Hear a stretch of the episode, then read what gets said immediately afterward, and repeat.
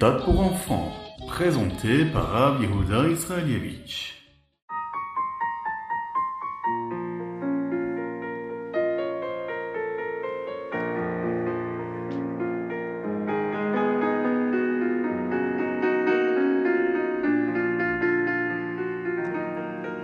En exil, le monde peut sembler très désordonné. Il y a de nombreuses occasions où il est difficile de faire les mitzvot. Il y a beaucoup de tentations tout autour de nous et beaucoup de choses tristes et parfois inconfortables qui nous arrivent. Il n'est pas toujours facile d'ignorer ces défis et de faire ce que nous sommes censés faire à chaque moment. La Chassidoute nous enseigne que tous ces problèmes proviennent de la klipa, de la sitra achara. Akadosh Baruch a placé cette écorce négative et sitra achara, l'autre côté, ce qui n'est pas la gdusha.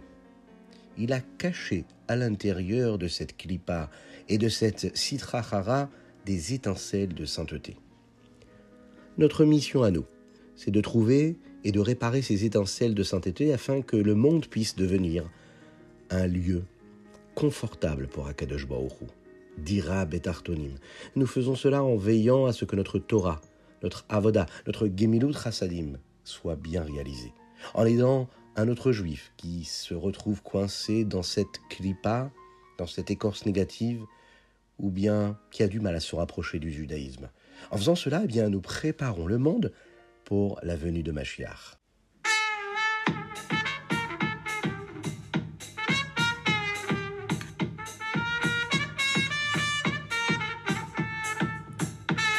Bonjour à tous, nous sommes le mardi de la Parashat Miketz, cinquième jour de Hanouka. Nous sommes le Raftet qui se lève 5784.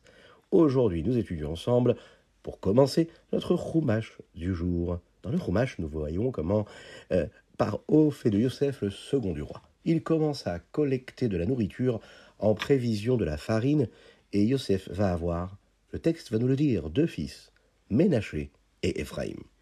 Paro dit à Yosef, comme tu l'as dit, nous avons besoin d'une personne très intelligente pour être responsable de la nourriture, puisqu'Hachem t'a fait connaître cela et à personne d'autre. Hein. Eh bien, cela signifie qu'il n'y a personne d'autre qui soit aussi intelligent que toi. Je te nomme donc responsable de la sauvegarde de la nourriture. Tout le monde devra t'écouter. Et bien que je sois toujours le roi, tu peux faire tout comme un roi. Les commentaires nous disent que Paro a ignoré ce que le maître d'hôtel avait dit avant. Il lui avait dit que Yosef ne serait pas une bonne personne pour avoir un emploi pour le roi. Il donna à Yosef son anneau, des vêtements beaux, riches, chics, et un collier spécial montrant qu'il était un haut fonctionnaire. Paro fit monter Yosef à travers la ville dans un des chariots royaux, en disant à tout le monde de plier les genoux devant Yosef.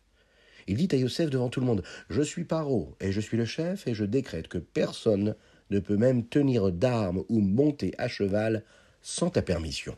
Paro va donner à Yosef le nom de Tzafnat Paneach, ce qui signifie celui qui explique les choses cachées, parce qu'il a expliqué le rêve que personne n'avait compris, et il lui donna Osnat, la fille de Potiphéra, en mariage.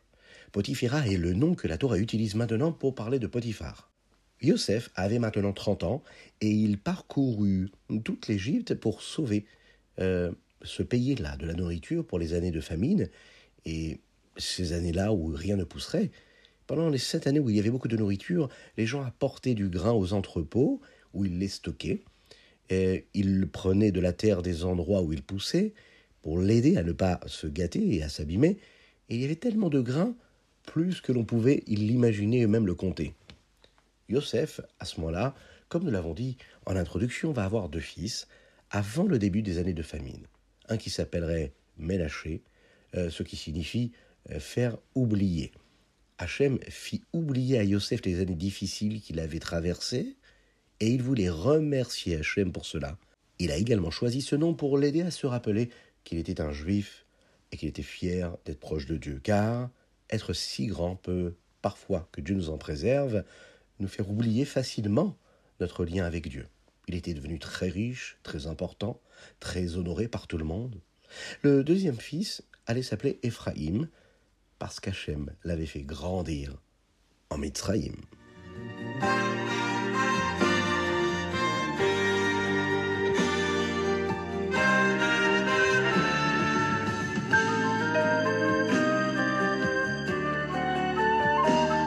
Et nous passons au Télim du jour sans, bien sûr, oublier de mettre une petite pièce dans la tzedaka. Par cela, Mashiach arrivera. On pense très fort à nos frères en Eretz Israël. N'oubliez pas.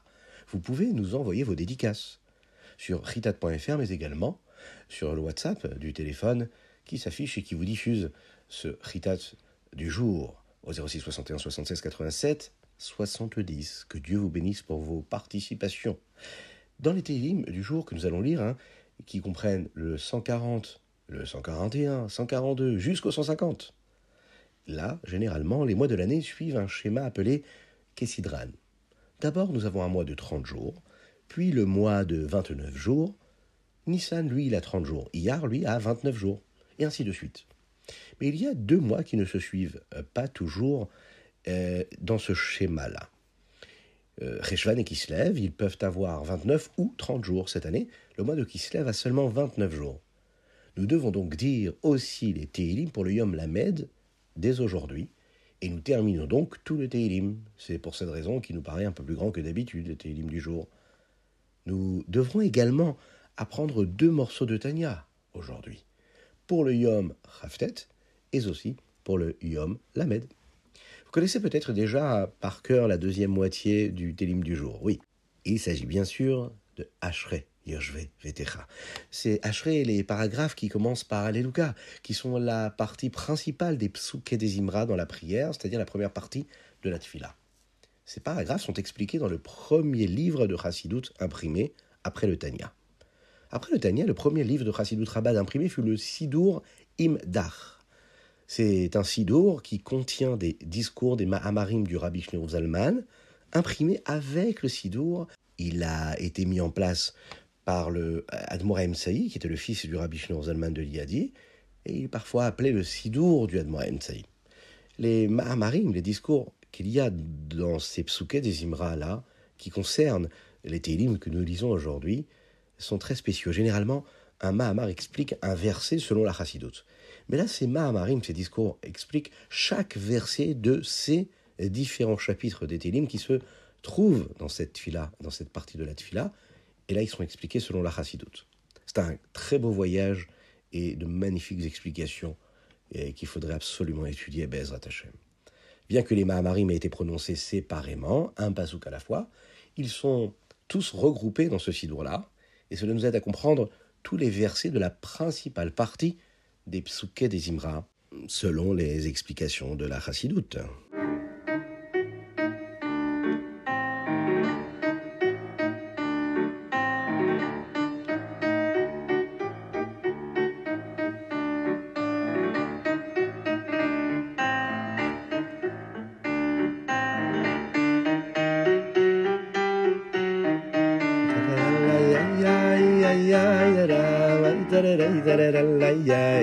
Et nous passons au Tanya.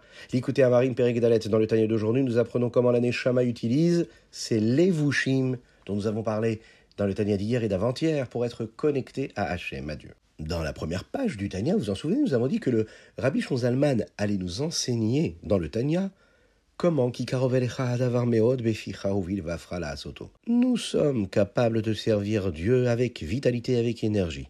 Cela peut être difficile, hein, car les gens aiment profiter des choses amusantes ou délicieuses que le monde peut offrir, et cela peut nous faire oublier Hachem. Nous verrons les incroyables forces qu'Hachem nous donne pour que cela soit Karov Meod, très facile et proche de nous d'aimer Hachem et de vouloir accomplir ces mitzvot. Mais le rabbi Shonzalman dit que c'est une derech haruka. Vous vous en souvenez? Haruka ou Ktsara. Cela peut prendre beaucoup de temps, c'est un long chemin, mais qui est court, parce qu'il nous donne ici des possibilités de le faire. Le rabbi Shonzalman nous dit que ce chemin long peut prendre beaucoup de temps et nous apprend à agir comme il faut. Voyons où nous en sommes sur ce long chemin. Dans le premier chapitre, nous avons appris qu'Hachem fait promettre à l'Aneshama qu'elle sera un Benoni. Et elle lui donne le pouvoir de tenir sa promesse. Nous avons appris que la première âme à entrer dans le corps, c'est la Nefesh c'est-à-dire l'âme animale. Et cette âme-là, d'où euh, chacun tire ses mauvaises midotes, ses mauvais traits de caractère. Dans le deuxième chapitre, nous avons appris que nous avons une neshama, c'est-à-dire une partie d'Hachem, une parcelle divine. Parce qu'elle passe par de nombreux arrêts avant de venir dans le monde, et elle ne se sent pas connectée à Hachem. Mais nous avons également appris que nous pouvons quand même rester connectés à la façon dont la Neshama était avant de venir dans notre corps, en restant attaché par exemple au tzadikim, it. Pourquoi? Eh bien parce que les tzadikim sont très proches de Dieu, et donc si on s'attache au tzadik et le tzadik lui il est attaché à Dieu, eh bien on s'attache plus facilement à Dieu. Dans le troisième chapitre, le Rabbi Shonzalman nous a parlé des forces que nous avons dans notre Neshama qui nous font vouloir rester connectés à Dieu.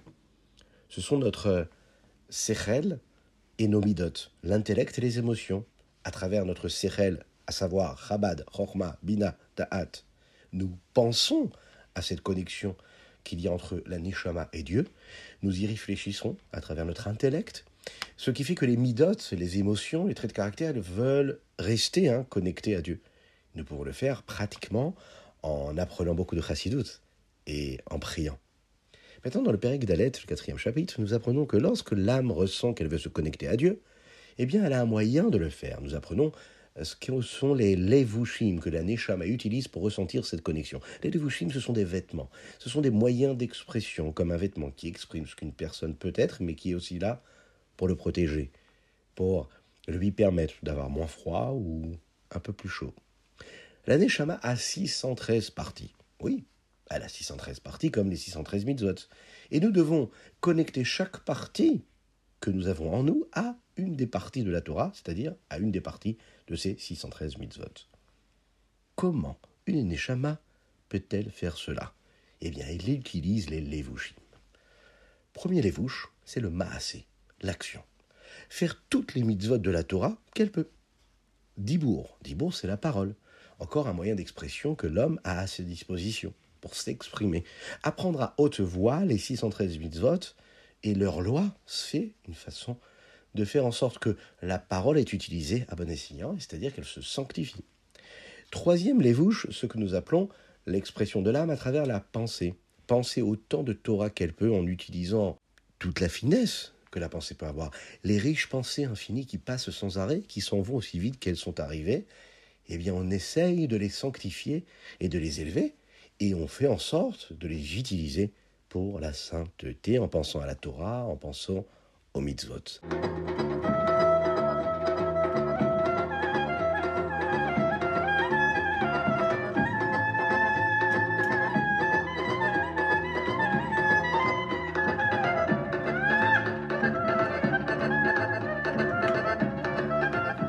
Ayom Yom, c'est parti pour l'Ayom Yom aujourd'hui, Chaf Ted qui se lève. Dans le Hayom Yom d'aujourd'hui, nous allons apprendre un petit peu ce qu'était le miracle de Hanouka. À l'époque des Grecs, il faut savoir que le Béné Israël, le peuple juif, a accompli malheureusement beaucoup d'avérotes. Il passait beaucoup de temps avec les Grecs. Ils apprenaient tout sur leur façon dont ils faisaient les choses et ils ne gardaient même pas le Shabbat ou les Yom Tov, ne mangeaient pas cachère et ne gardaient pas la Taharat Amishpacha, la pureté familiale. La punition pour cela fut qu'Hachem fit entrer de l'impureté et des idoles dans le Beth Amikdash et beaucoup de juifs moururent malheureusement ou devinrent esclaves. Mais parce que le peuple juif a fait échouva et qu'il a été capable de faire Messirut Nefesh, de donner sa vie pour sauver le Ham Israël, Hachem a accompli le miracle de Hanouka.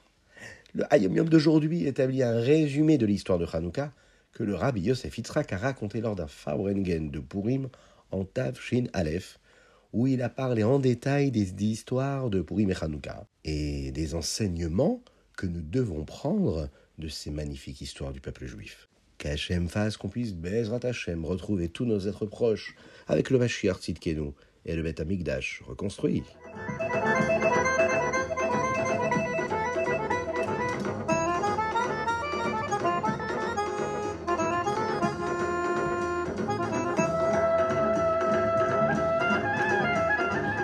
Et le Rambam d'aujourd'hui, il est toujours dans les Yichot Kelim. Dans le Rambam d'aujourd'hui, nous apprenons davantage sur les récipients, les Kelim, quand ils peuvent devenir impurs. Aujourd'hui, nous allons parler des fours et des poêles. Dans le Perek Tedvav, nous apprenons à quel moment un four ou une cuisinière est considéré comme terminé et peuvent devenir euh, impurs. Le Perek Tetzain, lui, nous enseigne à quel moment un four ou une cuisinière est considérée comme cassée. Et si elle est considérée comme cassée, est-ce qu'elle peut encore devenir tamée impure? Le Père Yudzaïn, lui, concerne les lois qui nous parlent des parties d'un four ou de tout ce qui est attaché, comme un porte-serviette, une étagère à épices.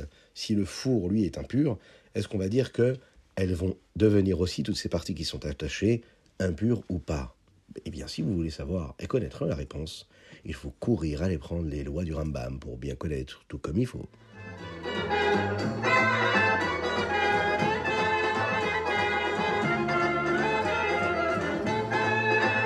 Et voilà, c'est tout pour aujourd'hui. C'était le Ritadu du jour. J'espère que vous avez passé un bon moment. Partagez-le avec vos amis. Grâce à cela, nous ferons venir Mashiach et nous serons protégés par l'étude du Ritat. Que Dieu vous bénisse et qu'il vous protège. À très bientôt.